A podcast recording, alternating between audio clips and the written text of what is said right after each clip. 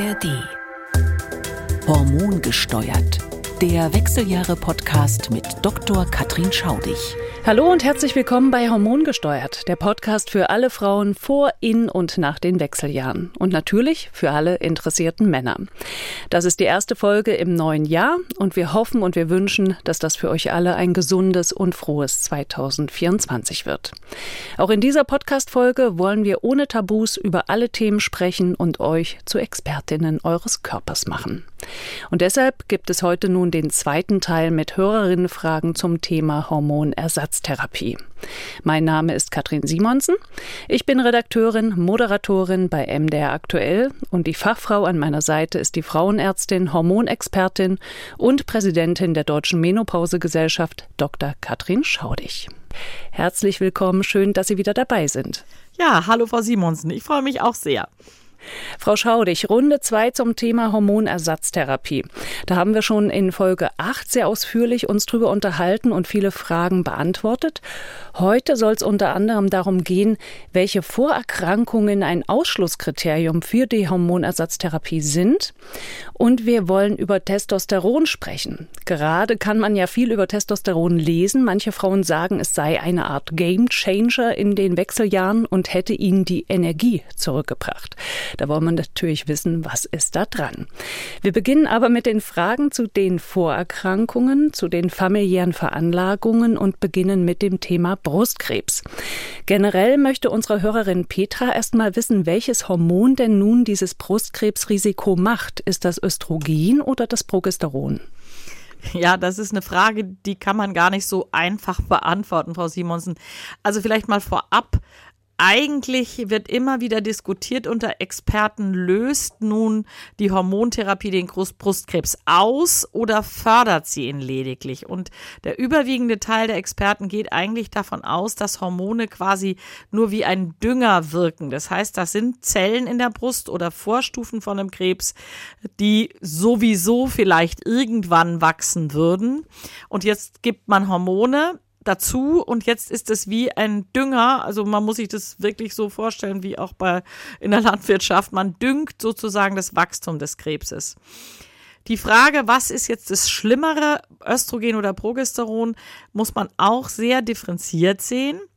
Grundsätzlich haben Brustkrebszellen oder können haben Rezeptoren für Östrogen und Gestagen, also Progesteron. Das heißt, da haben Sie eine Brustkrebszelle, da sind so Rezeptoren, das sind so Art Empfänger auf der Zelle drauf. Und wenn da das Östrogen oder das Progesteron andockt, dann wird quasi das Wachstum angeschoben. Brustkrebszellen müssen nicht unbedingt diese Rezeptoren haben, aber viele der Brustkrebsarten haben das und deswegen macht man auch erfolgreich eine Anti-Östrogentherapie. Das heißt, man blockiert die Östrogenwirkung an den Tumorzellen und es ist auch erfolgreich. Also scheint das Östrogen auf jeden Fall eine Rolle zu spielen. Wenn wir uns aber die Studienlage anschauen, dann sehen wir, und das, da sind sich wirklich alle Studien einig, ähm, dass wenn man Östrogen mit einem Gelbkörperhormon kombiniert, also Progesteron oder ein synthetisches Gestagen, dann wird das Risiko für Brustkrebs etwas mehr gesteigert als bei einer Östrogen Alleintherapie. Also wenn jemand nur Östrogen nimmt, was ja nur geht, wenn er keine Gebärmutter hat, dann wird das Brustkrebsrisiko wenn überhaupt, gering gesteigert. Und jetzt kommt ja dieses Paradoxe dazu, was wir, glaube ich, auch schon vorher mal besprochen haben, dass es ja eine große Studie, nämlich die WHI-Studie gibt, wo die Frauen mit der Östrogentherapie sogar ein geringeres Brustkrebsrisiko hatten als die Frauen, die keine Östrogene genommen haben. Wir haben das auch damals schon mal besprochen. Das hängt wahrscheinlich damit zusammen, dass in dieser Studie so viele Frauen übergewichtig und adipös waren und durch die Östrogengabe wurde die Insulinresistenz, also die Vorstufe vom Diabetes, verbessert und damit möglicherweise das Brustkrebsrisiko gesenkt. Ist eine Hypothese, klingt aber sehr plausibel. Wer das, das heißt, mal, ja, wer das nochmal nachhören will, übrigens in Folge 3 haben wir darüber gesprochen, dann ähm, kann man sich ah, das ja. nochmal ganz ausführlich anhören genau. zu dieser Studie, genau. Man sieht also, das, so einfach ist es gar nicht. Das heißt, eine übergewichtige oder fettleibige Patientin macht mit Östrogen alleine wahrscheinlich gar nicht viel verkehrt, während jemand schlank ist, so schlecht diese Botschaft vielleicht sein mag, könnte es sein, dass eine Östrogen-Monotherapie eben doch den Brustkrebs ein bisschen fördern kann. Jetzt gibt's nochmal Unterschiede, welches Gestagen ich nehme, ob es natürliches Progesteron ist oder das Dydrogesteron, was dem sehr nahe steht, oder ob ich eins von den alten synthetischen Gestagenen nehme. Und da gibt es tatsächlich auch ganz schöne Studien zu, dass diese alten synthetischen Gestagene, die wir früher eigentlich überwiegend benutzt haben, dass die in Kombination mit Östrogen das Brustkrebsrisiko mehr fördern als die moderneren Gestagene und insbesondere das Progesteron. Aber auch da ist es so, dass langfristig bei einer Kombinationstherapie das Risiko für Brustkrebs etwas höher ist, als wenn ich nur Östrogen alleine nehmen kann. Ist natürlich ein Dilemma, weil wenn die Gebärmutter drin ist, muss ich ein Gelbkörperhormon dazugeben. Ausführliche Antwort auf eine nicht so einfache Frage. So sieht's aus. Was ist aber, wenn ich nun in meiner Familie einen Brustkrebs hatte, also meine Mutter oder meine Oma, darf ich dann Hormone nehmen oder mal anders gefragt, nach welchen familiären Vorbelastungen fragen Sie denn Ihre Patientinnen? Auch das ist eine Frage, die man nicht so ganz eindeutig beantworten kann. Wir haben ja schon mehrfach gesagt, Brustkrebs ist ein sehr, sehr häufiges Karzinom. Ähm, jede achte Frau bekommt das. Wenn ich jetzt jemand habe, die mir sagt, meine Großmutter hatte mit 70 Brustkrebs, dann bin ich eigentlich ziemlich entspannt. Dann denke ich, ja, na gut, es ist ein Alterskrebs tatsächlich und die Großmutter ist schon eine Generation weiter weg. Da hätte ich jetzt überhaupt keine Bedenken. Wichtig ist, dass wir fahnden müssen nach diesen wirklich familiär bedingten Brustkrebshäufungen. Das ist dieser genetisch bedingte Brustkrebs. Und da gibt es ein oder zwei Mutationen, also genetische Belastungen. Das sind die BRCA1 oder BRCA2 Gene, Genmutationen, die ich glaube, man darf das sagen, wahrscheinlich auch bei Angelina Jolie eine Rolle spielten. Das ging ja damals sehr durch die Presse. Wann guckt man nach, ob sowas da ist? Man guckt dann nach, wenn es in der engeren Familie, also ich sag's mal, erste Linie, vielleicht auch noch zweite, zweiter Grad, vermehrt Fälle von Brustkrebs in jungem Alter gibt. Ganz sagen wir mal so ganz wichtiges Indiz ist, wenn es einen Mann in der Familie gibt mit Brustkrebs. Und man muss auch schauen, diese Genveränderungen gehen auch einher mit einem erhöhten Eierstockskrebsrisiko. Das heißt, ich höre mir bei einer Patientin an, wenn ich die das erste Mal sehe und mir so die Krankengeschichte anhöre, okay, gibt's Brustkrebs in der Familie? Gibt's Eierstockskrebs in der Familie? Manchmal sagen die, ja, die Großmutter, die ist an so einem komischen Bauchtumor verstorben mit 60. Da werde ich schon ein bisschen hellhörig. Ähm, also das heißt, das sind die Krebsarten, auf die man besonders achten muss. Was mache ich dann mit so einer Patientin? Ich schicke die in eine humangenetische Beratung. Die Humangenetiker die gucken sich ganz genau an, wo gibt's in der Familie Krebsfälle, welche Formen von Krebs sind das und entscheiden dann zusammen mit der Patientin, okay, wir untersuchen mal diese bekannten Formen und es gibt außerdem BRCA1 und 2, was ich gerade schon gesagt habe, mittlerweile eine ganze Reihe von Genveränderungen, von denen wir wissen, ja, da gibt es erhöhte Risiken. Und dann wird im Einzelfall geschaut, was man mit diesen Patientinnen macht. Man muss sagen, die Frauen, die zum Beispiel so eine BRCA Mutation haben, haben so ein hohes Risiko für Brustkrebs, dass wenn die jetzt aufgrund eines Leidensdruckes Hormone nehmen, das Risiko nur noch ein bisschen höher ist hört sich ein bisschen zynisch an, aber ähm, da werden ja dann andere Dinge der Prophylaxe diskutiert, zum Beispiel sogar bis hin zur äh, Brustdrüsenentfernung komplett prophylaktisch, Eierstocksentfernung rät man diesen Frauen zum Beispiel bereits mit 40, aber dann sagt man auch, Eierstöcke raus mit 40 und dann aber eine Hormonsubstitution, bis sie 50 sind. Zumindest bei denen, die bis dahin noch keinen Brustkrebs hatten. Hm. Wenn diese Patienten schon Brustkrebs hatten, dann wird die Situation allerdings wirklich schwierig und kompliziert. Wenn Sie jetzt sagen, Sie gucken so die familiäre erste Linie, mhm. wer müsste denn da betroffen sein? Die Mutter? Vor allen Dingen die Mutter und die Schwester. Und dann gucke ich natürlich schon noch mal in die zweite äh, zweite Grad Verwandtschaft, also sprich Cousinen, Tanten, Onkels und Großmutter alles, was weiter weg ist, finde ich dann doch uninteressanter. Aber Groß, also die Großmuttergeneration auf beiden Seiten der Familie, also sowohl die väterlichen Großeltern als auch die mütterlichen Großeltern und die Geschwister der Eltern finde ich auch noch mal was, wo man immer drauf schaut. Wenn jetzt äh, aber ich zu Ihnen komme und nur sage, ja, meine Mutter hatte einen Brustkrebs mit Mitte 40. Wäre das auch schon so, wo Sie sagen, na, da sind wir dann doch mal vorsichtig? Ja, das ist äh, ja, auch eine gute Frage. Da würde ich schon noch mal mir genau anhören, was für eine Art von Brustkrebs das war. Ich würde da noch mal ganz genau nachfragen, was war denn sonst noch so in der Familie? Nun haben wir heute wirklich nicht wenige Patienten. Das, da ist die Familie nur ganz klein. Also ich kann auch gar nicht groß nachfragen. Ich glaube, ich wäre nicht so übermäßig vorsichtig, würde aber der Patientin immer raten, gehen Sie einmal zur Genetik, dann bespricht man das mit denen soll man das untersuchen. Ähm, und ich würde klar so jemanden ganz sicher unter einer Hormontherapie immer eine engmaschige Überwachung anraten.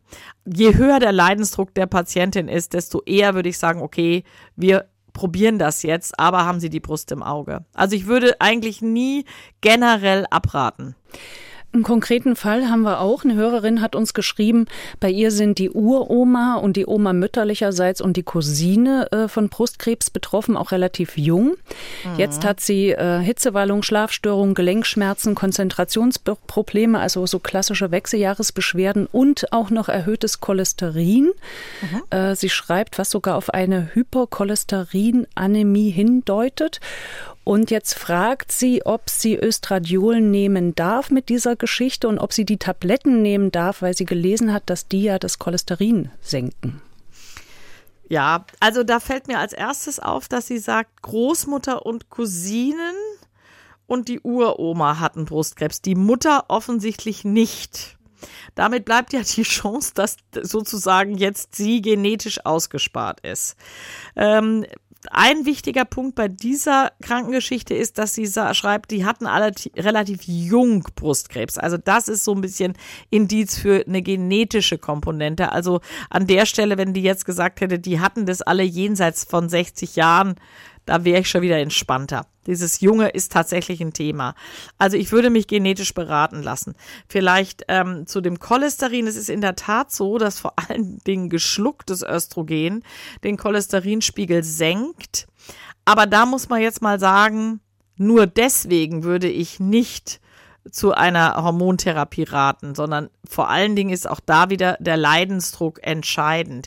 Ähm, den Cholesterinspiegel kann man ja auch auf andere Weise mit Medikamenten behandeln. Das würde ich dann favorisieren, wenn die Patientin keinen Leidensdruck hat. Umgekehrt ist es aber so, wenn sie einen hohen Leidensdruck hat, und es scheint mir hier, dann würde sie zumindest mit einer Östrogengabe sich was Gutes tun für den Cholesterinspiegel. Äh, das würde sie sozusagen als Begleiteffekt mitnehmen. Hm. Ähm, und dann nur mit Tabletten? Ja, wir haben tatsächlich wissen wir, dass Tabletten den Cholesterinspiegel stärker senken, aber auch ein Gel oder ein Pflaster hat einen positiven Einfluss, der ist nur nicht so stark. Also ich denke, auch da muss man klar gucken, ähm, wenn diese Hypercholesterinämie, das ist keine Anämie, so. Ach so, Entschuldigung. Eine, macht gar nichts. Ich, ich sage das nur, damit es jetzt nicht falsch rüberkommt. Ich glaube, die, die Patientin hat es auch so gefragt, aber es ist keine Anämie, also die sind nicht blutarm, sondern man spricht von Cholesterinämie, weil zu viel Cholesterin im Blut ist. Also das würde ich eher anders angehen, auch natürlich die Rahmenbedingungen optimieren. Da würde man sich auch mal die Gefäße anschauen lassen. Hat man eine Verdickung der Halsschlagader oder sind da vielleicht möglicherweise schon sogenannte Plaques? Also das würde man immer machen, aber man würde jetzt nicht primär Hormone geben, um den Cholesterinspiegel zu senken. Das würde ich hm. nicht machen. Hm. Und wären denn so eine Plaques und das, das wäre dann auch, wo Sie sagen, oh, da fangen wir jetzt lieber doch nicht mit einer Hormonersatztherapie an? Also wenn jemand mir erzählt hat Plaques, dann gibt es nochmal verschiedene Formen von Plaques.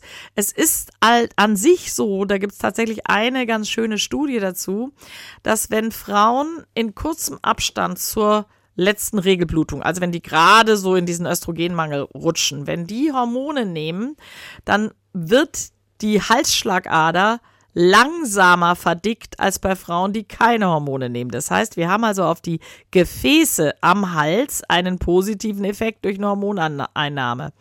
Bei den Plaques ist es schwierig, da muss sich dann der Internist oder der Gefäßarzt, der den Ultraschall macht, auch äußern sind, sehen die so aus, dass man Angst haben muss, dass sie sich lösen, das kann dann tatsächlich zum Schlaganfall führen. Hm. Ähm, aber da würde ich jetzt nicht grundsätzlich sagen, die dürfen keine Hormone nehmen, sondern das ist wieder so eine Situation, wo man sagt, die Rahmenbedingungen sollten rundum optimal sein. Also Blutdruck muss super gut eingestellt sein. Da würde ich auch nicht, wenn der so an der Grenze ist, wäre ich dann großzügig mit dem Blutdruckmittel.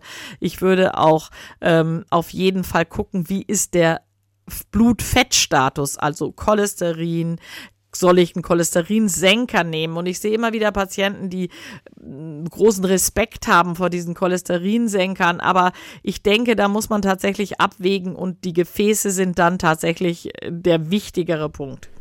Aber wenn ich, äh, sagen wir mal, Blutdruckmittel nehme, Cholesterinsenker und mein ähm, Gefäßexperte sagt, das sieht eigentlich gerade äh, gut aus, ähm, ist sozusagen keine Gefahr, dass sich da was löst, könnte ich theoretisch auch noch ähm, Hormone nehmen. Ja, können Sie absolut. Ich würde in so einer Situation natürlich immer die ähm, Hormongabe über die Haut bevorzugen, also Gel oder Pflaster, weil wir dann nicht noch on top ein erhöhtes Gerinnungsrisiko einkaufen. Das wollen wir ja vermeiden. Weil wir gerade drüber gesprochen haben, über diese Östradiol-Tabletten. Da hatten wir ja letzte Folge drüber gesprochen. Da gab es die Frage, was sind denn das für Tabletten? Also das war, also wie erkenne ich das, dass das die richtigen sind? Also in Deutschland gibt es eigentlich ausschließlich das natürliche Östrogen als Tablette. Das ist das 17-Beta-Östradiol. Wir haben praktisch nichts anderes mehr. Es gab noch bis vor ein, zwei Jahren diese Stuten, aus Stutenhaaren gewonnenen Östrogene. Ich glaube, ich kann den Namen sagen. Es war das Presomen. In Deutschland ist das vom Markt. Das spielt keine Rolle mehr. Das heißt, die Tabletten, die es auf dem Markt gibt, sind immer natürliches, bioidentisches 17-Beta-Östradiol. Da kann man eigentlich nichts falsch machen. Nur nochmal an der Stelle, in dem Moment, wo man es schluckt, wird es eben anders verstoffwechselt, als wenn ich es über die Haut zuführe und auch anders verstoffwechselt, als wenn der Eierstock Östrogene ausschüttet. Das heißt, ich bin dann nicht mehr ganz bioidentisch, auch wenn die Substanz, die ich zuführe, bioidentisch ist. Aber in dem Moment, wo diese Verstoffwechslung durch die Leber einsetzt, habe ich eine bisschen andere Situation, was jetzt nicht grundsätzlich schlecht oder schlimm ist, außer dass wir damit uns ein erhöhtes Thromboserisiko einkaufen. Aber das sind nicht Tabletten, die ich irgendwie äh, zergehen lassen muss im Mund, die schlucke ich wirklich wie eine Pille die schluckt man wie eine Pille. Und der Unterschied, ah, gut, dass Sie das Wort Pille erwähnen. Der Unterschied zu diesen klassischen alten Antibabypillen, da ist eben nicht Östradiol drin, sondern Ethinylöstradiol. Es gibt zwei Produkte, wo tatsächlich 17 Beta-Östradiol drin ist. Ich glaube, ich darf die Namen sagen, weil es gibt nur die zwei. Das ist einmal eine Pille, die heißt Kleira und die andere heißt Zoeli. Da ist tatsächlich 17 Beta-Östradiol drin. Äh, alle anderen Pillen haben Ethinylestradiol. Es wird jetzt noch ein bisschen komplizierter. Es gibt noch ein weiteres Östradiol, was man schlucken kann. Das ist E4-Estetrol. Ähm, und das ist auch ein natürliches Östrogen, was aber eigentlich nur ähm, beim Feten in der Schwangerschaft vorkommt. Aber das dürfte auch der Biologie sehr nahe kommen, muss man so sagen. Aber da haben wir für die Patientin in der Peri- und Postmenopause ohnehin im Moment kein Präparat. Das gibt's nur als Antibabypille. Jetzt kommen wir zum Thrombosenrisiko. Da hat es viele Fragen gegeben. Wann gilt man hier als familiär vorbelastet? Ja, ist auch eine gute, es passt jetzt eigentlich ganz gut, weil wir gerade schon bei diesem Thrombose-Thema waren. Also, ähm, wenn ich eine Patientin das erste Mal sehe, dann frage ich immer ganz genau nach, gab es in der Familie schon mal eine Thrombose oder Lungenembolie? Und da frage ich auch erstmal alle erstgradig Verwandten, also Geschwister, Eltern vor allen Dingen, aber manchmal frage ich dann schon auch noch, okay, Tanten, Onkels, Großeltern. Da kommt es vor allen Dingen drauf an, in welchem Alter die die Thrombose hatten, beziehungsweise ob es eine Situation war, die von Haus aus zur Thrombose führen kann. Ich sag mal ein Beispiel. Ähm, die 70-jährige Großmutter hat eine Hüftoperation gehabt und kriegt im Anschluss daran eine Lungenembolie. Das ist der Klassiker. Warum? Hüftoperation, Immobilisierung, also die darf nicht rumlaufen dann ist vielleicht die Gerinnungsprophylaxe nicht gut genug gemacht worden. Die Patientin ist schon 70 gewesen. Da hat man einfach so viele rote Lampen für ein Thromboserisiko, dass man sagen muss, also das muss überhaupt nicht genetisch sein. Wenn die mir aber sagt, meine Mutter hatte im Wochenbett eine Lungenembolie oder eine Thrombose, dann werde ich hellhörig. Es ist zwar so, dass Schwangerschaft und Wochenbett mit einem sechsfach erhöhten Thromboserisiko einhergehend, trotzdem kriegen ja doch relativ wenige Frauen eine Thrombose im Wochenbett. Das heißt, bei denen wäre ich hellhörig, insbesondere wenn es die Mutter war. Bei der Großmutter wird es schon wieder schwieriger, weil das eben eine Generation weiter ist, kann man sagen, Glück gehabt.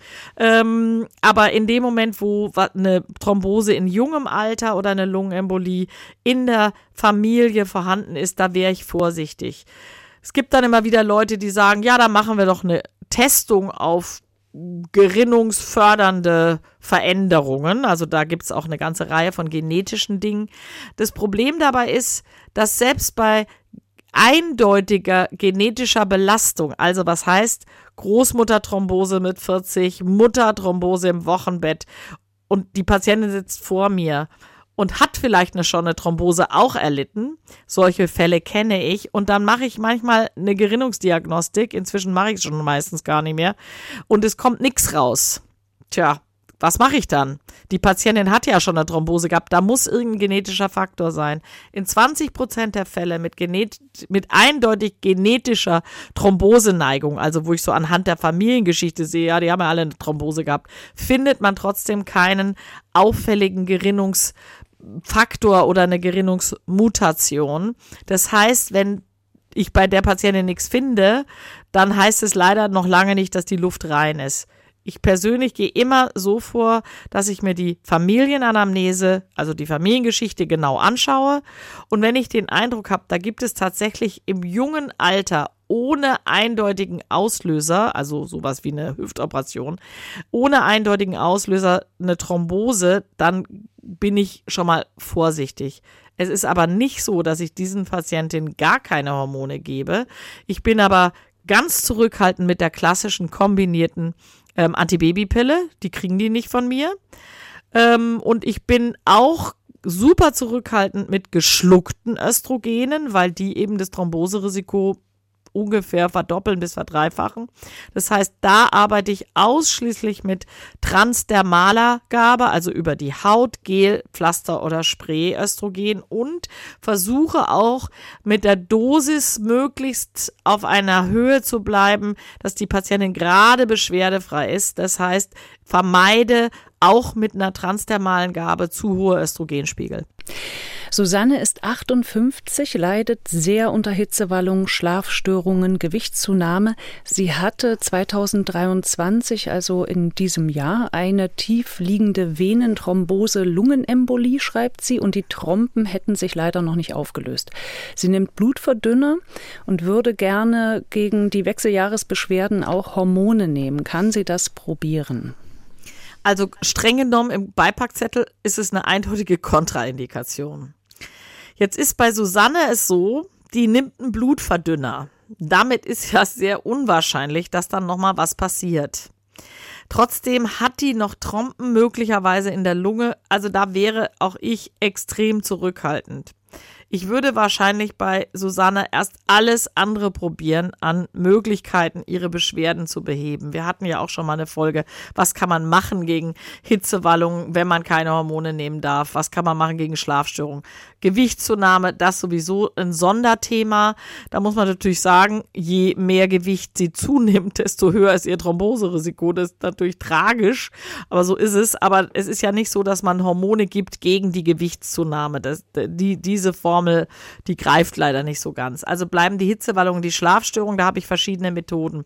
Ich wäre in so einer Situation extrem zurückhaltend, aber wenn ich mit nichts anderem klarkomme, dann muss man mit der Patientin wirklich ausführlich besprechen, okay, ganz niedrig dosiert, über die Haut eine Hormontherapie versuchen. Es bleibt ein Restrisiko, was die Patientin auch tragen muss. Das Thema ist, dass Susanne mit dieser Vorgeschichte ohnehin ein erhöhtes Risiko hat, wieder mal eine Thrombose zu kriegen. Und möglicherweise ist das auch eine Patientin, die ihr Leben lang Blutverdünner nehmen muss. Und solange sie die Blutverdünner nimmt, kann man wiederum mit einer transdermalen Hormongabe ein bisschen großzügiger sein. Also auf keinen Fall geschluckte Hormone, auf gar keinen Fall. Und wenn überhaupt transdermal ganz vorsichtig, niedrig dosiert und es muss man auch mit der Patientin ganz genau besprechen und ich würde in dem Fall alles andere erst ausprobieren, ob sie anders beschwerdefrei wird. Eine andere Hörerin schreibt, sie hat auch ein Thromboserisiko und fragt, ob diese Gestagenpille, über die wir ja äh, verschiedentlich gesprochen haben, die Blutgerinnung beeinflusst. Also nach allem, was wir wissen, machen die Gestagenpillen, also die östrogenfreien Pillen, kein Thromboserisiko. Es gibt so ein paar Überlegungen, dass die vielleicht in Einzelfällen mal das arterielle Gefäßrisiko erhöhen könnten. Also Sie merken schon ganz viel Konjunktive ähm, und das betrifft Herzinfarkt und Schlaganfall. Aber da ist die Datenlage wirklich sehr, sehr, sehr mau. Aber auf jeden Fall können wir ziemlich sicher davon ausgehen, dass reine Gestagengabe nichts am Thromboserisiko macht. Mit einer Ausnahme, die Drei-Monats-Spritze, die ja auch eine reine Gestagenmethode ist ähm, die macht tatsächlich ein verdoppeltes Thromboserisiko. Das heißt, das kommt für Frauen mit einem entsprechenden Risiko nicht in Betracht. Dann haben uns auch Hörerinnen geschrieben, bei denen sozusagen ein Thromboserisiko offenbar richtig festgestellt wurde. Die schreiben, sie leiden unter einer Faktor 5 Mutation Heterozygot. Mhm. Und auch die beiden wollen wissen, ist das ein Ausschlusskriterium für die Hormonersatztherapie und darf ich wenigstens Phytoöstrogene nehmen? Also Phytoöstrogene gehen eigentlich immer, wobei wir da auch gar keine Daten haben zum Thromboserisiko. Also ich muss sagen, ich glaube, ich würde in der Situation lieber niedrig dosiert transdermal Östrogene geben. Vielleicht ganz kurz, was ist die Faktor 5 Mutation? Ähm, die Hörerin schreibt selber heterozygot, das heißt, man hat diese Mutation nur von einem Elternteil geerbt. Es gibt auch sehr selten eine homozygote Faktor 5 Mutation. Das heißt, man hat es von beiden Elternteilen geerbt. Da hat man da tatsächlich ein extrem hohes Thromboserisiko. Bei der heterozygoten Mutation ist das Thromboserisiko schon sehr deutlich erhöht. Also man sagt rund sieben bis achtmal so hoch wie bei jemandem, der das nicht hat. Jetzt muss man aber auch wieder sagen, Thrombose ist ja nicht so ein häufiges Ereignis. Und bei Frauen jenseits der 50, sagen wir mal grobe Größenordnung, eine von 1000 pro Jahr. Das ist also an sich niedrig. Bei der heterozygoten Mutation, die übrigens die häufigste genetische Gerinnungsneigungserkrankung ist, die wir kennen, ähm, da muss man sagen, wenn noch keine Thrombose war, hätte ich überhaupt keine Bedenken, Transdermalhormone zu geben. Ich würde immer in solchen Situationen versuchen, möglichst nicht so hoch zu dosieren. Da mache ich tatsächlich ganz gelegentlich auch mal eine Spiegelkontrolle vom Östrogen, um zu gucken, wo liege ich denn hier mit meiner Dosis. Und wo Aber man Sie kann, da liegen? Ja, das ist immer schwer zu sagen. Ich will auf keinen Fall über 100 Pikogramm pro Milliliter kommen. Aber 30 oder 40 wäre okay. 30, 40, 50 finde ich super. Wenn die Patientin damit sagt, ich schwitze aber immer noch und mir geht's immer noch nicht gut, dann ich sage, okay, ein bisschen mehr kann man machen. Es gibt noch ein paar andere Gerinnungs- Neigungsfaktoren, die wir kennen. Also das ist einmal diese, nochmal diese Faktor 5 Mutation, wird auch Faktor 5 Leiden-Mutation genannt. Das ist mit Abstand die häufigste. Dann gibt es einen AT3-Mangel, der sehr selten ist, aber dafür auch mit einem erheblich erhöhten Risiko einhergeht. Dann gibt es noch die Prothrombin-Mutation, die macht nicht so ein deutlich erhöhtes Risiko, muss man aber bedenken. Dann gucken wir noch nach Protein S und Protein C-Mangel. Beides sind Proteine, die in der Blutgerinnungskaskade eine wichtige Rolle spielen. Also das sind so die wichtigsten, nach denen wir gucken aber wie können Sie sich denken, je weiter die Medizin und der Fortschritt voranschreitet, es tauchen also immer mal wieder Mutationen auf, von denen man weiß, aha, da gibt es ein Problem. Manchmal auch die Kombination sogar aus mehreren Faktoren. Also man kann sich da vom Gerinnungsspezialisten beraten lassen, aber das Wichtigste ist eigentlich die Anamnese, also die Geschichte in der Familie und da muss man einfach gucken, was macht man. Die Gerinnungsdiagnostiker raten auf jeden Fall davon ab, einfach grundsätzlich bei jedem eine Diagnostik zu machen. Also jemand, der keine Auffälligkeiten hat, auf keinen Fall eine Diagnostik. Also es wird gelegentlich so eine Art Screening gemacht. Na, ich lasse das alles mal untersuchen.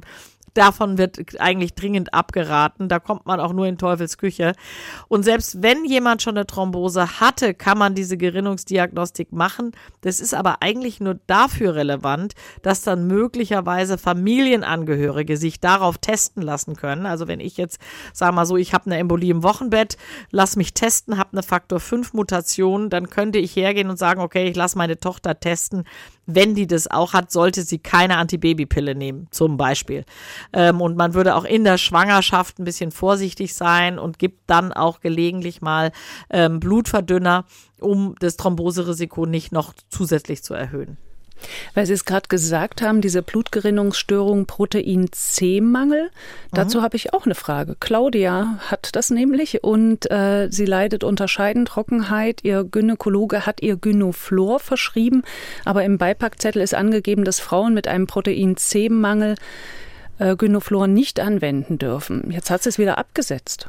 Also ich muss dazu sagen, da gibt es überhaupt keine Daten zu. Also es gibt null Daten dazu, was eine vaginale Östrioltherapie macht. Und dafür müssen wir vielleicht nochmal kurz ausholen. Auch das hat man in einer der vorigen Folgen schon. Für die lokale Therapie benutzen wir Östriol. Kein Östradiol, sondern Östriol überwiegend. Ähm, und das Östriol ist ein schwach wirksames Östrogen, was vor allen Dingen bei Schwangeren vorkommt, aber von dem wir wissen, dass es bei der lokalen Anwendung diese Scheidentrockenheit sehr gut behebt. Das Gynoflor ist jetzt eins, was super niedrig dosiert ist. Da steht im Beipackzettel in der Tat drin, ups, Thromboseerhöhung. Das macht aus meiner Sicht ehrlich gesagt gar keinen Sinn. Und warum steht es im Beipackzettel? Naja, die Behörden sehen, aha, in dem Moment, wo ein Östrogen irgendwo drin ist, st steht in jedem Beipackzettel erhöhtes Thromboserisiko. Ich würde wirklich sagen, dass man es beim Gynoflor zumal das wirklich super niedrig dosiert ist, völlig vergessen kann, dieses Thromboserisiko. Ich hätte null Bedenken, einer Patientin nach Thrombose oder Lungenembolie lokal äh, Gynoflor zu geben. Da bin ich ganz entspannt. Wir dürfen sogar das Gynoflor bei Patientinnen nach Mammakarzinom einsetzen, laut Leitlinien. Ähm, das ist eben super niedrig dosiert und äh, macht nach allem, was wir wissen, auch kaum einen systemischen Effekt. Das heißt, auch Patientinnen, die ein Mammakarzinom hatten, also Brustkrebs hatten, können das nehmen. Also gute Nachrichten für Claudia. Ihr kann mit Gynoflor geholfen werden Jawohl. gegen ihre Scheidentrockenheit. Ja. So, jetzt nächstes Thema. Hashimoto. Katrin fragt, wie behandelt man Wechseljahresbeschwerden in Kombination mit Hashimoto? Hashimoto, chronische Autoimmunentzündung der Schilddrüse. Mhm. Bei ihr klappt die Einstellung der Schilddrüsenwerte einfach nicht mehr. Sie schwanken sehr stark.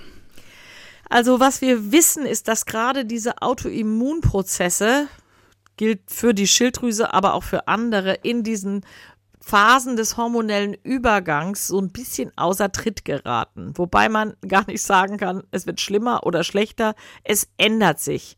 Und dass dann zumindest vorübergehend die Schilddrüsenachse bei einer Hashimoto Thyreoiditis schlechter einstellbar ist, das sehen wir immer wieder. Wie geht man damit um? Also ich hätte jetzt kein Problem, trotzdem Hormone zu geben. Eins muss man wissen, geschlucktes Östrogen, was ja an der Leber irgendwas macht, das haben wir ja schon gemerkt. Also es schädigt nicht die Leber, bitte ganz, ganz wichtig, aber es verändert gewisse Stoffwechselprozesse in der Leber. Wenn ich Hormone schlucke, steigen die Bindungseiweiße für Sexualhormone, aber es steigen auch die Bindungseiweiße für das das Bindungseiweiß, das das Thyroxin, also das Schilddrüsenhormon, wegbindet. Das heißt, wenn ich Östrogen schlucke, steigt mein Bedarf an Thyroxin, wenn ich eine Thyroxingabe habe für mein Hashimoto zum Beispiel. Das heißt, das muss man berücksichtigen. Trotzdem erklärt es nicht die Schwankungen. Und die Schwankungen sind wahrscheinlich einfach dem zuzuordnen, dass diese Übergangsphasen im Autoimmunsystem irgendwas machen. Man kann da tatsächlich nichts anderes tun, als engmaschig alles überwachen, zum Beispiel Schilddrüsenwerte alle drei Monate und dann entsprechend die Thyroxindosis anpassen. Ähm, ich würde auf keinen Fall abraten von der Hormonersatztherapie. Das kann man aus meiner Sicht beim Hashimoto bedenkenlos machen, unter Berücksichtigung aller anderen Dinge, die wir schon jetzt so oft besprochen haben. Ähm, aber man, ich würde eine, eine geschluckte Therapie vermeiden von Östrogen und ich würde ähm, transdermal lieber arbeiten und einfach engmaschig überwachen, wie die Schilddrüse äh, sich verhält. Das kann man leider schwer vorhersagen. Wie ist es bei Morbus Meulengracht? Das ist eine Stoffwechselstörung. Darf ich da Hormone nehmen? Die, der Meulenkracht ist eine angeborene, völlig harmlose Stoffwechselstörung, ähm, die dazu führt, dass das Bilirubin, das ist der Gallenfarbstoff, höher ist als bei anderen Menschen. Ähm, die haben dann tatsächlich manchmal gelbe Augen ein bisschen.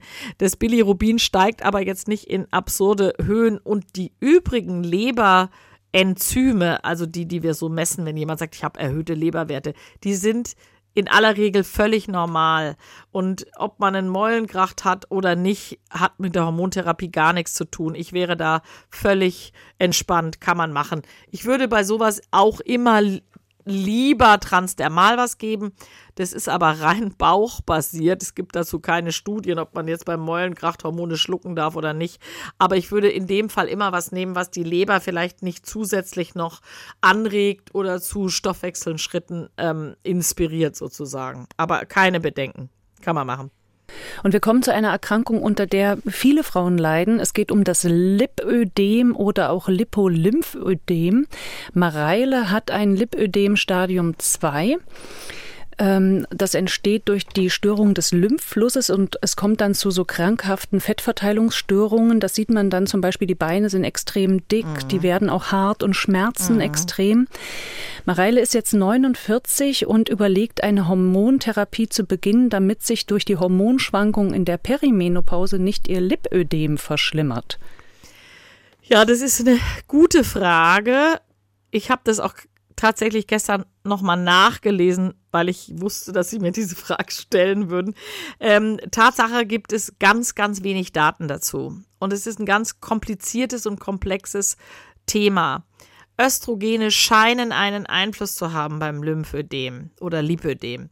Man rät deswegen ab, diese kombinierten Pillen mit Ethinylestradiol zu geben. Weil das ist auch relativ stark von der Östrogenwirkung, das sollte man eher nicht geben. Da gibt man tatsächlich lieber eine Gestagen-Monopille und vielleicht transdermal Östrogen dazu. So, jetzt sind wir hier bei den Frauen jetzt in den Darf ich nochmal fragen, auch wenn es um Verhütung geht? Ja, auch wenn es um Verhütung geht. Okay. Genau. Würde mhm. ich eher keine Kombipille nehmen, weil da doch immer ordentlich viel Östrogen dabei ist. Also es gibt immer wieder die Überlegung, dass äh, Östrogene das Lipödem oder das Lipolymphödem triggern können, also verstärken können. Wir haben aber auch mal einzelne Patienten, die in die Wechseljahre kommen und kein Östrogen mehr haben und plötzlich wird das Ganze viel schlimmer. Daran sieht man so ein bisschen, hm, wir wissen eigentlich nicht so wirklich, was da so passiert. Das heißt, man kann sich da nur so ganz vorsichtig rantasten.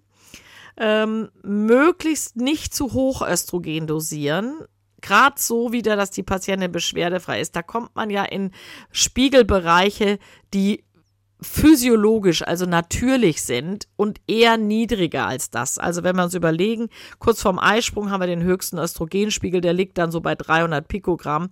Im Mittel haben Frauen während des Zyklus Werte zwischen 80 und 100, also wenn sie das mitteln. Und ich würde bei jemandem mit so einer Erkrankung immer eher versuchen, ein bisschen drunter zu liegen. Dann kann ich ja schon mal nicht schlechter sein als der natürliche Zustand sozusagen. Ähm, aber es ist nicht so, dass es kontraindiziert ist es gibt wenig Methoden, das zu behandeln und im Endeffekt operiert man diese Patienten tatsächlich und versucht dieses ähm, Gewebe abzusaugen. Also das ist dann bei sehr schlimmen Fällen. Also ich würde immer sagen, man kann versuchen, Hormone zu geben, ganz vorsichtig und dann muss man einfach beobachten, wie entwickelt sich diese Erkrankung. Wird es schlechter? Wenn es schlechter wird, Finger weg. Wenn es gleich bleibt, kann man es weitermachen wenn es sogar besser wird, dann denkt man, aha, gehört zu den wenigen Patienten, wo es einen positiven Effekt haben kann. Also da kann man leider keine eindeutige Richtlinie aussprechen. Aber ist die Erfahrung tatsächlich so, dass äh, sich dieses Lipödem verschlechtert, zum Beispiel in der Schwangerschaft und in den Wechseljahren oder verschlechtern kann? Es kann sich verschlechtern in der Schwangerschaft, in der Tat, wo wir ja irre hohe Östrogenspiegel haben. Es kann sich auch eben verschlechtern unter Anwendung einer Kombipille. Und gerade in dieser Wechseljahrsübergangsphase der Perimenopause haben wir ja auch manchmal immer mal Phasen, wo der Östrogenspiegel irre hoch ist. Das sollte man tatsächlich bei den Frauen äh, vermeiden. Ähm, wäre dann auch diese äh, Gestagenpille vielleicht empfehlenswert, also auch für die Wechseljahre dann? Ja, das könnte tatsächlich sinnvoll sein, weil man damit ja verhindert, dass die Östrogenspiegel so hoch geht. Also wir bremsen ja dann so den Zyklus so ein bisschen runter. Und äh, das fände ich eigentlich gerade in dieser Übergangsphase der Perimenopause ein ziemlich schlaues Vorgehen zu sagen, hm, wir bremsen mal die hohen Östrogenspiegel so ein bisschen aus und dann muss man einfach gucken, wenn die Patientin zunehmend in Östrogenmangel rutscht, dass man das ersetzt. Jetzt kommen wir zu Myomen. Also viele Frauen äh, wissen das. Also auf einmal so mit Anfang Mitte 40 sagt dann der Frauenarzt, oh, Sie haben jetzt aber viele Myome. Also scheinbar wachsen die dann auch so in der Zeit. Und die Solveig aus Duisburg, die hat auch sehr große Myome. Und nun hat sie aber äh, Hitzewallungen, wacht dreimal die Nacht auf, ist müde, hat Konzentrationsprobleme und überlegt, kann sie jetzt Östrogen und Progesteron nehmen oder wachsen dann die Myome noch mehr? Grundsätzlich kann man schon sagen, dass Östrogene, vor allen Dingen die Östrogene, möglicherweise aber auch das Gestagen, das Wachstum von Myomen fördern. Das sind ja Erkrankungen von jungen Frauen, wobei ich würde gar nicht so weit gehen, dass es eine Erkrankung ist. Jede dritte Frau hat Myome. Es gibt sogar Studien, die sagen jede zweite. Also so kleine Myome sind ganz oft in der Gebärmutter drin. Vielleicht ganz kurz, was sind Myome? Myome sind gut, fast immer gutartige Muskel, Verdickungen in der Gebärmutter. Das kann mal ganz viel, ganz können ganz viele sein. Also können tatsächlich 10, 12 Myome in der Gebärmutter sein. Das ist extrem, aber so ein, zwei, drei Myome ist nicht selten. Tatsache wachsen die unter Östrogeneinfluss. Wenn Frauen in die Wechseljahre kommen, beziehungsweise die Blutung ganz aufhört und sie keine Hormone nehmen, dann beobachten wir, diese Myome werden dann mit der Zeit immer kleiner. Das heißt, wenn kein Östrogen mehr da ist, schrumpfen die. Hm. So, und das heißt natürlich auch leider umgekehrt, wenn ich jetzt die eigene Hormonproduktion durch die Anwendung von Hormonen verlängere, dann fördere ich weiter das Wachstum. Also ein Myom, was jemand mit 30 hat, wird im Laufe der nächsten 20 Jahre tendenziell immer größer werden. Es ist nicht so, dass die besonders in den Wechseljahren auftauchen. Nee, nee, die haben schon junge Frauen. Es gibt auch Schwangere, die Myome haben. Das kann auch mal ein Problem haben in der Schwangerschaft. Es kann auch mal den Eintritt einer Schwangerschaft ein bisschen behindern. Also da gibt es verschiedene Situationen. Aber es ist jetzt nicht so, dass Frauen besonders Richtung Wechseljahre Myome kriegen. Das hat einfach was damit zu tun. Wir werden dann immer älter und die Myome wachsen alle so langsam vor sich hin. Also ich würde auf keinen Fall sagen, Frauen mit Myomen dürfen keine Hormone nehmen. Das kommt dann so ein bisschen drauf an, wie groß sind die Myome, wie viel Beschwerden hat die Patientin dadurch. Wenn letzteres der Fall ist, dann würde ich auf jeden Fall immer versuchen, so niedrig wie möglich zu dosieren, um nicht ein unnötiges Wachstum anzuschieben. In wenigen einzelnen Fällen raten wir sogar mal von Östrogengabe ab, aber eine niedrig dosierte Östrogengabe ist aus meiner Sicht absolut vertretbar. Man muss halt das Myom darunter beobachten. Und man sollte vermeiden, und da kommen wir wieder zu dem Punkt, zu hohe Östrogenspiegel in der Perimenopause sind sicherlich auch in dieser Situation nicht gut. Das heißt, da kann es auch mal sinnvoll sein, eine Gestagen-Monopille zu geben, um die hohen Östrogenspiegel ähm, zu verhindern. Also es ist nicht so, dass die Gestagen-Monopille das Myom schrumpfen lässt. Leider nein. Aber äh, zumindest verhindern wir damit zu hohe Östrogenspiegel. Also, aber sie hat ja Hitzewallung, wo man theoretisch Östrogen geben würde. Ja. Da sagen sie, okay, können wir probieren, aber ja. ganz gering dosiert. Also so, oder zumindest so gering, dass die Patientin gerade beschwerdefrei ist. Und wenn sie das bioidentische Progesteron äh, nicht gut verträgt, Sie muss ja immer ein Gestagen dazu nehmen, solange sie eine Gebärmutter hat. Also ich finde ja dann immer eine ideale Ausweichsubstanz ist das Dydrogesteron, was dem natürlichen Progesteron sehr nahe steht, aber bestimmte Nebenwirkungen, die manche Patientinnen mit dem natürlichen Progesteron haben, ich sag mal Schwindel, Kopfschmerz, Stimmungsschwankungen, ähm, die hat man mit dem Dydrogesteron nicht, weil es nicht ähm, im Gehirn wirkt sozusagen. Und natürlich habe ich auch heute einen Hörtipp für euch. Es geht um die Familie. Und wenn euch das interessiert, dann empfehle ich euch den Podcast Familientreffen von NDR Info. Familie, das ist das pralle Leben, die große Liebe, die lebenslange Enttäuschung. Der Podcast Familientreffen erzählt echte Geschichten über tiefe Krisen und höchste Freuden. Die Familien berichten beispielsweise von Ungerechtigkeit und Rassismus, aber auch von Erfolg und Verbundenheit. Den Podcast gibt es in der ARD Audiothek und überall, wo es Podcasts gibt. Und den Link, den findet ihr bei uns in den Show Notes. So, damit haben wir die letzte Frage beantwortet zu den Vorerkrankungen und sind jetzt beim spannenden Thema Testosteron. Darüber haben wir ja bisher in diesem Podcast noch nicht so viel gesprochen. Einige Hörerinnen wollen aber wissen, ob sie nicht neben Östrogen und Progesteron auch Testosteron nehmen sollten, damit sie die Wechseljahre besser überstehen. Frau Schaudig, ähm, erstmal die Frage, wofür brauchen wir Frauen eigentlich dieses Testosteron? Naja, wir brauchen das Testosteron schon für eine Menge Körperfunktionen. Aber die Gleichung, wir brauchen Testosteron, damit es uns gut geht, die kann man leider so nicht sagen. Interessant ist, dass die höchste Testosteronmenge haben wir in der Pubertät. Also zwischen 14 und 20 sind die Testosteronspiegel bei Frauen am höchsten. Ist aber auch die Ursache, warum die jungen Mädchen dann Pickel kriegen. Männliche Hormone haben bei Männern und Frauen ein bisschen unterschiedliche Wirkungen und führen, zumindest auch bei Frauen, beispielsweise zu Akne, zu vermehrten Haarwuchs, zu Haarausfall auf dem Kopf. Ich sage dann immer, zu viele Haare, wo man sie nicht haben will und zu wenig da, wo man sie haben will, nämlich auf dem Kopf.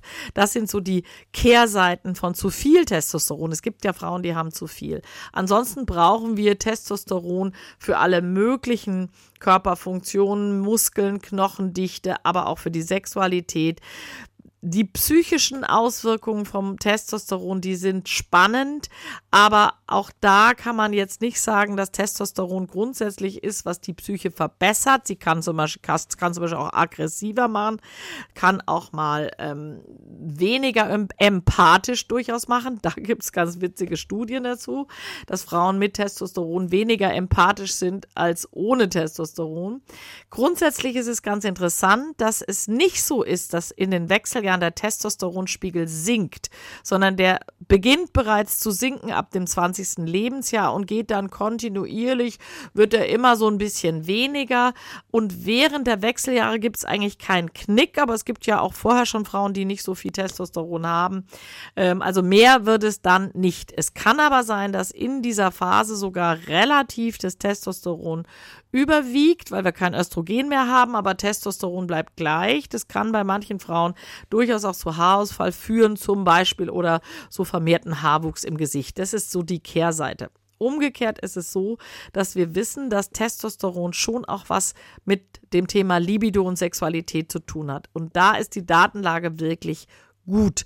Ähm, vielleicht an der Stelle. Es ist auch nicht so, dass Frauen die viel Testosteron haben, besonders viel Libido haben und Frauen, die wenig haben, alle keine Libido. So ist es eben nicht. Daran sehen Sie diese Formel, ja, wir brauchen unbedingt Testosteron. So einfach ist es alles nicht. Grundsätzlich kann man sagen, Frauen haben etwa ein Zehntel der Testosteronmenge, die Männer haben. Roundabout, also viel, viel weniger. Und man hat aber vor ah, so 20 Jahren, ist es ungefähr her, mal sehr, sehr gute Studien gemacht. Da hat man gesehen, wenn Frauen die Eierstöcke entfernt bekommen, dann fällt der Testosteronspiegel auf ganz niedrige Werte ab. Die Eierstöcke sind die wesentliche Produktionsstätte für Testosteron und dann sinkt auch die Libido. Und dann hat man Versuche gemacht, hat diesen Frauen Testosteron gegeben und tatsächlich hat sich dann die sexuelle Funktion verbessert. Nicht dramatisch verbessert. Es gibt so eine Studie, die sagt einmal mehr Sex im Monat. Ist jetzt nicht so viel, aber es ist natürlich schon so, die gesamte Gefühlslage hat sich verbessert. Es gab dann damals ein Pflaster auf dem Markt mit Testosteron für Frauen. Das war zunächst sogar nur zugelassen für Frauen ohne Eierstöcke und Gebärmutter. Das ist dann später so ein bisschen aufgeweicht und das gab so ungefähr bis vor ah, 15 Jahren vielleicht, 14 Jahren. Und dann ist es vom Markt genommen worden. Da wird ich immer wieder gefragt, ja, warum denn? Es hat doch auch geholfen. Das haben wir auch bei unseren Patientinnen gesehen, dass es beim Teil der Frauen die Libido tatsächlich verbessert hat. Aber dann hat die amerikanische Behörde gefordert, wir brauchen eine Studie zur Langzeitsicherheit, dass es eben nicht vielleicht Brustkrebs oder was auch immer macht. Das wäre eine irre aufwendige, teure Studie gewesen. Damals hat die Firma gesagt, das schaffen wir nicht. Ist ein Nischenprodukt, ähm, denn es war immer eine Privatleistung, nie eine Kassenleistung. Und dann ist es vom Markt genommen worden. Und das heißt, wir haben jetzt seit 15 Jahren eigentlich gar kein Testosteronprodukt auf dem Markt. Und zwar auf der ganzen Welt keins. Es gibt also keins für Frauen. Ne? Keins, keins, für, für Frauen. Frauen. Es gibt hm. die für Männer. Da gibt's Gele, zum Beispiel Injektionen, aber die sind ja zehnmal so hoch dosiert. Und jetzt gibt's dann immer wieder Leute, die sagen, na, dann dosiere ich das doch ganz niedrig. Das funktioniert einfach nicht. Das ist zu ungenau. Jetzt haben wir das Dilemma. Es gibt Frauen, auch aus dieser Zeit mit dem Pflaster, die waren sehr zufrieden mit dem Pflaster, haben gesagt, ja, es geht mir sehr viel besser, was die sexuelle Dysfunktion, sexuelle Funktion anbelangt. Und wir haben dann begonnen, diesen Frauen ein Testosteron-Gel anmischen zu lassen von den Apotheken. Das machen wir auch. Ich möchte so ein bisschen davor warnen, das Testosteron als so allround happy-go-lucky ähm, Medikament, als Lifestyle-Medikament zu vermarkten. Die Sexualität ist nicht so monovektorial mit der mit dem Testosteronspiegel verknüpft, wie ich vorhin schon gesagt habe.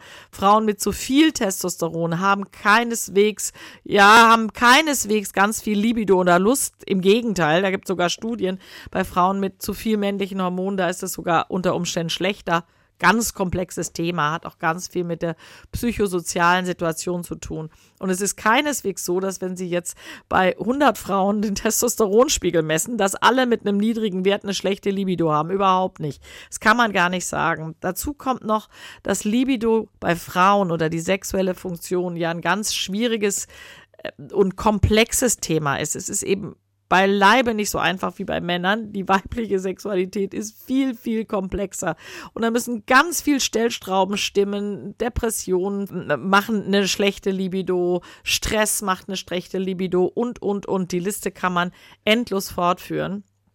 Ähm, also es ist ganz schwierig einzuschätzen. In der Leitlinie für Hormone in Deutschland steht klar drin, Frauen, die eine sexuelle Dysfunktion haben, da muss man zunächst eine sorgfältige psychosoziale Sexualanamnese machen. Also mal gucken, wie ist es mit der Libido?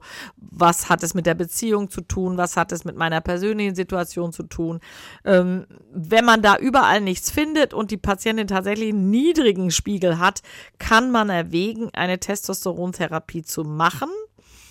Dann werden wir immer wieder gefragt, auch ja, macht es denn auch mehr Power und Selbstvertrauen und Antrieb und das berichten gelegentlich Patientinnen. Die Studien dazu sagen, nö, macht es nicht, was nicht heißt, dass es im Einzelfall eben doch was bringt. Aber es ist ein sehr komplexes Thema und ich möchte einfach an der Stelle davor warnen, global zu sagen, Testosteron für alle Frauen, das kann man auf keinen Fall so stehen lassen. Und wahrscheinlich, weil es so schwierig ist, halten sich viele äh, Frauenärztinnen und Frauenärzte da auch sehr zurück, weil außerdem bräuchte man ja auch eine Apotheke, die es anmischt. Ne? Man braucht eine Apotheke, die es anmischt. Es ist alles, muss von den Frauen selber bezahlt werden. Was wir auch ganz dringend dann auch sagen, es muss unter der Therapie unbedingt der Testosteronspiegel regelmäßig überprüft werden, was auch dann keine Kassenleistung ist. Es ist leider so, weil es gibt ja gar kein Präparat dafür. Das heißt, man muss auch diese Kontrollen selber bezahlen. Das kostet jetzt nicht die Welt. Testosteronspiegelbestimmung kostet irgendwas zwischen 20 und 30 Euro. Äh, aber auch die Medikamente sind nicht billig und man muss es engmaschig überwachen. Ähm, also es ist nicht ohne, aber in Einzelfällen kann es durchaus sinnvoll sein und man muss tatsächlich sagen, wir haben immer wieder Patienten, deren Libido davon profitiert, aber bei weitem nicht alle. Also muss man so sagen. Also so die Formel, dass die Patientin kommt, vielleicht sogar mit ihrem Mann und sagt, ja, die hat ja gar keine Lust mehr, ähm, gib ihr doch mal was.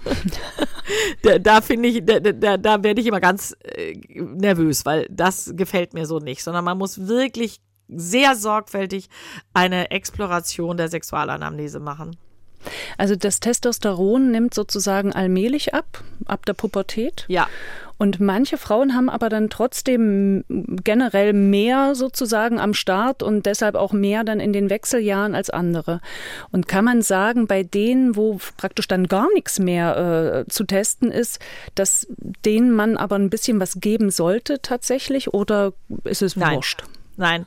Also es ist allein tatsächlich die, die, die Symptome. Also wenn die jetzt zum Beispiel mir sagt, okay, ich hatte 30 Jahre lang super Sexualität und zweimal die, die Woche hatten wir Sex und es war alles subi und plötzlich empfinde ich gar nichts mehr. Da muss man auch so fragen, haben sie auch keine Lust mehr auf Masturbation?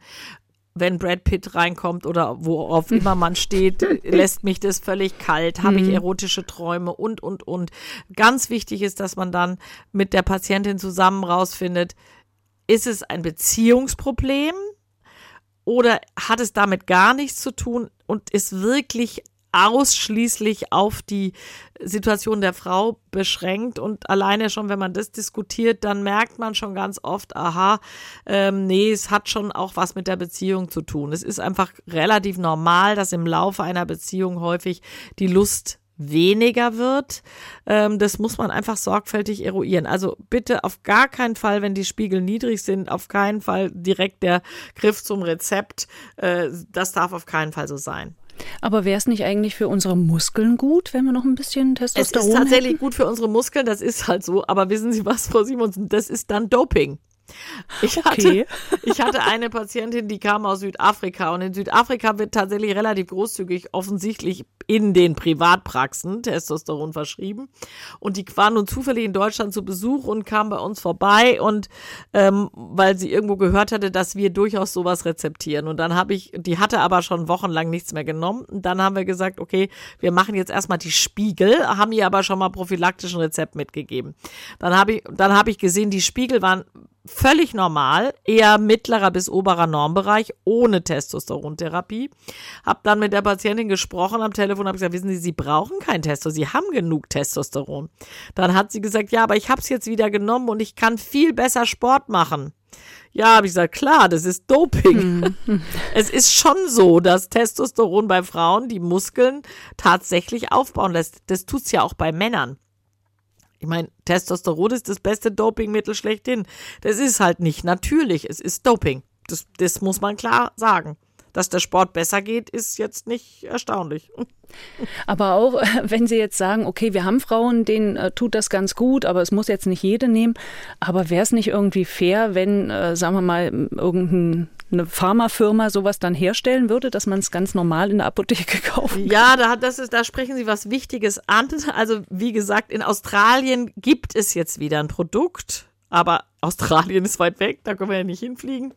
Ähm, ich glaube, dass die ein oder andere Firma bereits erwägt, das doch wieder ins Programm zu nehmen. Das würde mich persönlich sehr freuen, denn das hatten wir ja auch schon mal gesagt, diese angemischten Produkte, die sind halt nie so standardisiert wie das, was von der Industrie am Fließband produziert wird. Dass es eine Kassenleistung wird, halte ich für mittel- und langfristig für wenig wahrscheinlich. Aber vielleicht ist es, wenn es von der Industrie produziert wird, auch günstiger und und vor allen Dingen ist es vielleicht auch standardisierter und es ist einfacher, das anzuwenden. Zum Schluss habe ich noch eine Frage, die nehme ich mal mit rein, weil ich das wirklich extrem spannend finde, nämlich die Frage, brauche ich meine Eierstöcke nach der Menopause noch? Diese Frage stellt uns Christiane, 55. Bei ihr wurde eine größere Zyste festgestellt. Diese soll jetzt mit dem betroffenen Eierstock entfernt werden. Sie schreibt noch, die Tumormarker sind negativ oder unauffällig. Und da sagen jetzt die Ärzte, naja, wenn wir einmal dabei sind, machen wir den zweiten Eierstock auch mit raus. Und der Arzt sagt, naja, Sie sind ja jetzt fast durch durch die Wechseljahre, da ist das hormonell überhaupt kein Unterschied mehr. Ja, das stimmt eben nicht so ganz. Ich habe ja vorhin gesagt, anders als das Östrogen fällt das Testosteron mit den Wechseljahren nicht so dramatisch ab, sondern das dümpelt weiter so wie bisher und geht so allmählich immer weiter runter. Und jetzt muss man sich fragen, wo kommt das Testosteron her? Auch das habe ich vorhin schon gesagt, aus den Eierstöcken. Und ein bisschen was macht es eben doch. Und auch da habe ich vorhin gesagt, Frauen, die, wo die Eierstöcke entfernt werden, da rauscht der Testosteronspiegel in die Knie und das geht denen dann auch nicht unbedingt besser. Ich finde, 55 ist so ein Alter, wo man denkt, naja, okay, irgendwann macht der Eierstock auch kein Testosteron mehr, aber da ist mir 55 fast zu jung. Ich persönlich würde nicht unbedingt den zweiten Eierstock mit entfernen, es sei denn, der Operateur entdeckt irgendwelche komischen Dinge an dem Eierstock. Was man mittlerweile tatsächlich routinemäßig macht, und das würde ich auch dann in so einer Situation empfehlen, dass man die Eileiter entfernt. Denn es spricht viel dafür, und das ist tatsächlich neuere Forschung, dass der Eierstockskrebs aus den Eileitern entsteht und nicht aus dem Eierstock selber. Das heißt, wenn die Eileiter beide raus, aber den zweiten Eierstock, wenn der harmlos aussieht und nichts Auffälliges, würde ich persönlich eher drin lassen, weil viel dafür spricht, dass der doch noch sagen wir mal, eine ganze Reihe von Jahren nach der letzten Regelblutung eben noch ein bisschen Testosteron produziert. Und das in dieser Art physiologisch ist wahrscheinlich doch ganz gut. Auch wenn das jetzt so ein bisschen widersprüchlich zu dem klingt, was ich vorhin gesagt habe. Also da würde ich sagen, hm, das Testosteron, was noch in der Frau drin ist, würde ich ihr auch lassen. Ähm, Zysten ist ja auch so ein Thema, was wahrscheinlich viele Frauen in unserem Alter kennen werden. Muss man da tatsächlich äh, immer gleich operieren, wenn der Nein. Tumormarker negativ ist? Ja, der Tumormarker, der Tumormarker ist nochmal so ein Ding. Also, wenn der Tumormarker hochgeht, dann ist schon ganz schlicht. Dann ist eigentlich schon wirklich äh, rote Alarmlampe. Ähm, das Problem ist, in der Perimenopause haben wir natürlich ganz oft Zysten. Warum? Naja, der Eierstock versucht nochmal irgendwie den Hormonmangel auszugleichen. Was passiert? Es entstehen diese Follikelzysten, das können auch drei, vier Stück auf einmal sein.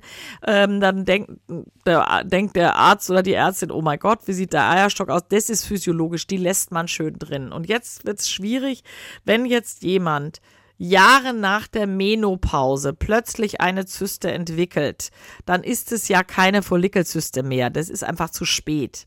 Aus diesen Zysten, die häufig harmlos sind, kann sich im Einzelfall auch mal dann ein Karzinom entwickeln. Also das kippt dann quasi. Die Datenlage dazu ist aber sehr ungewiss. Ich persönlich würde es immer an der Größe ausmachen und daran wächst das Ding oder nicht. Ich habe immer wieder Patienten, da kontrolliere ich das dann. Also wenn das stetig größer wird und die Patientin 60 ist, dann sage ich, wissen Sie, das gehört da einfach nicht hin. Und ich würde es dann immer entfernen. Es gibt aber auch Kollegen, die da sehr abwartend vorgehen. Meine persönliche Ansicht ist also, jemand mit 60, 10 Jahre nach der Menopause, der sollte eigentlich keine Zyste am Eierstock haben. Die würde ich auch bei negativen Tumormarkern, wenn sie eine bestimmte Größe hat. Also früher hat man mal gesagt, so zwei Zentimeter ist so die Schallgrenze. Ich würde die entfernen. Ich kenne aber auch Kollegen, die dann entspannter sind und sagen, ach, wir beobachten die. Also das ist so ein bisschen Ermessensfrage. Aber man muss sich immer überlegen, es ist keine Funktionszyste mehr wie in der Perimenopause, sondern es ist irgendwie eine neu gebildete Zyste, die wahrscheinlich da nicht hingehört. Und damit sind wir auch am Ende dieser Folge. Wir hoffen, Wir konnten viele eurer Fragen rund um die Hormonersatztherapie beantworten. Nach wie vor erreichen uns immer noch Fragen dazu, auch noch zu Dosierungen äh, der Hormone. Wir müssen mal schauen, wie wir sozusagen in den kommenden Folgen da immer mal wieder was beantworten. Frau Schaudig, vielen Dank an Sie. Vielen Dank fürs schöne Erklären mal wieder. Hat Spaß gemacht. Ja, gerne. Mir hat es auch Spaß gemacht.